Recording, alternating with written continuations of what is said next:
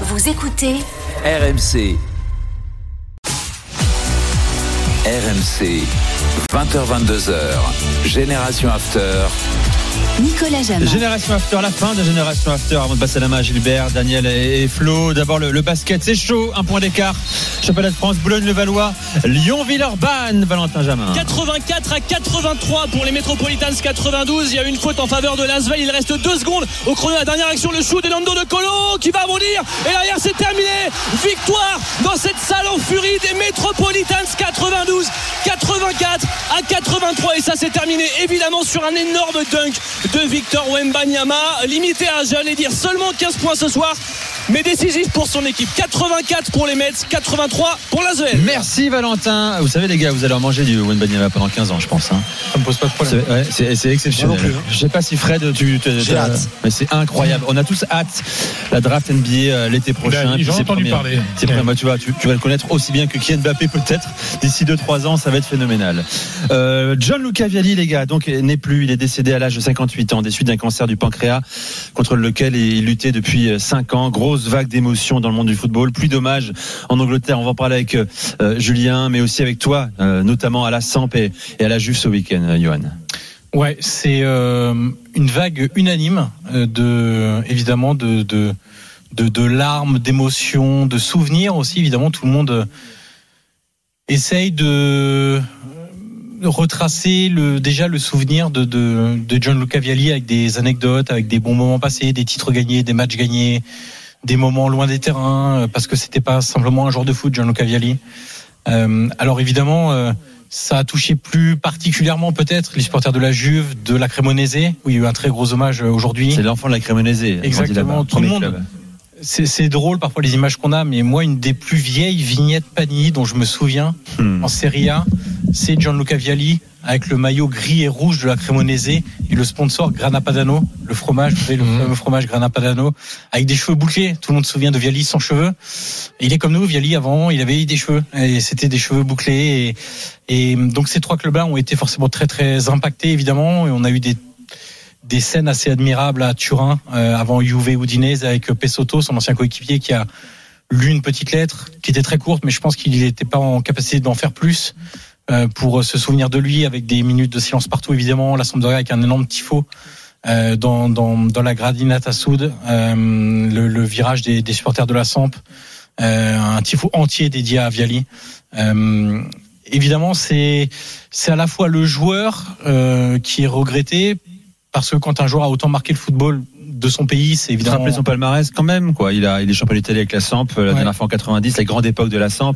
Il gagne la Coupe des Coupes avec la Sampdoria, trois coupes d'Italie, meilleur buteur de Serie A, vainqueur Ligue des Champions en 96 avec la Juve, euh, une Coupe d'Angleterre, de la Ligue avec Chelsea, demi-finale de l'Euro en 88 et, et finale de la Coupe du Monde en 90. Ouais, et, et ce qui est euh, euh, la, la Samp, en fait, on dit comme ça, Scudetto 91, la Samp.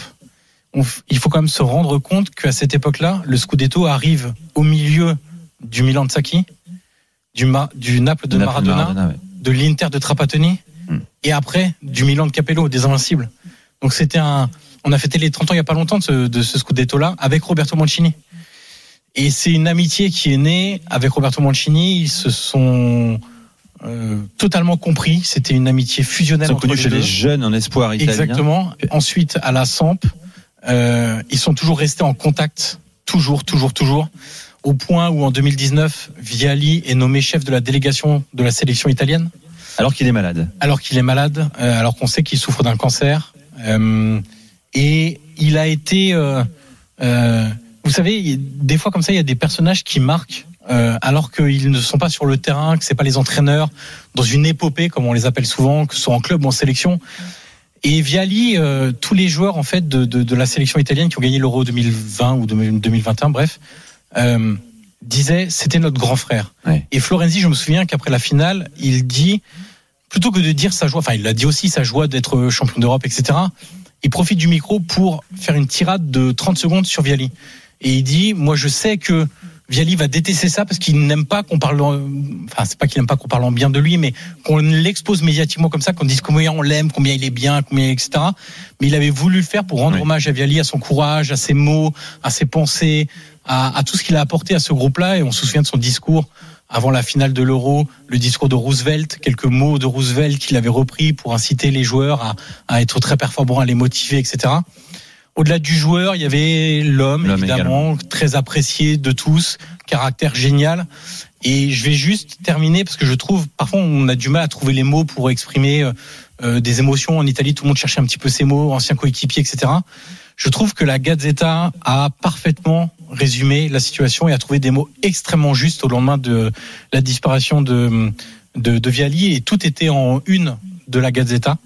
Euh, donc c'était Viali, l'ami génial, un garçon en or devenu un exemple, adieu un symbole du courage, mythe de la Sampdoria et de la Juve, gourou de la Nazionale à l'Euro 2020. Sa carrière résumée en mythe, gourou, personnalité incroyable, courage incroyable. C'est ce qu'on retient évidemment de, de l'homme John Et Luca. on a vu Ancelotti au bord des larmes en conférence de presse, Roberto Mancini qui parle d'un frère qu'il a, qu'il a perdu, euh, Antonio Conte qui n'a même pas pu parler aux médias. Euh, on va, on va, on s'est fait un petit plaisir. On a monté quelques petits éléments de début de Viali en version originale. Je rappelle également, Julien, on n'a pas le temps malheureusement, qu'il était un, un pionnier, un Italien en Angleterre lorsqu'il rejoint euh, Chelsea en, en 96. Dans un instant, euh, l'after à partir de 22 h avec Daniel, Flo et Gilbert. Euh, nous on se retrouve demain soir dès 20 h Bye bye. Il lancio diagonale. Posizione regolare di Vialli che potrebbe tirare, tiro che parte, splendido! Vialli si fa perdonare l'occasione di poco prima e segna un gol d'antologia portando in vantaggio la Juventus. Ad andare al recupero della palla c'è il cross della zona di Vialli e che gol! Che gol! Gianluca Vialli, incredibile! It's 4-2 Chelsea. Mark Wright in Liverpool look absolutely bewildered. Where did he come from?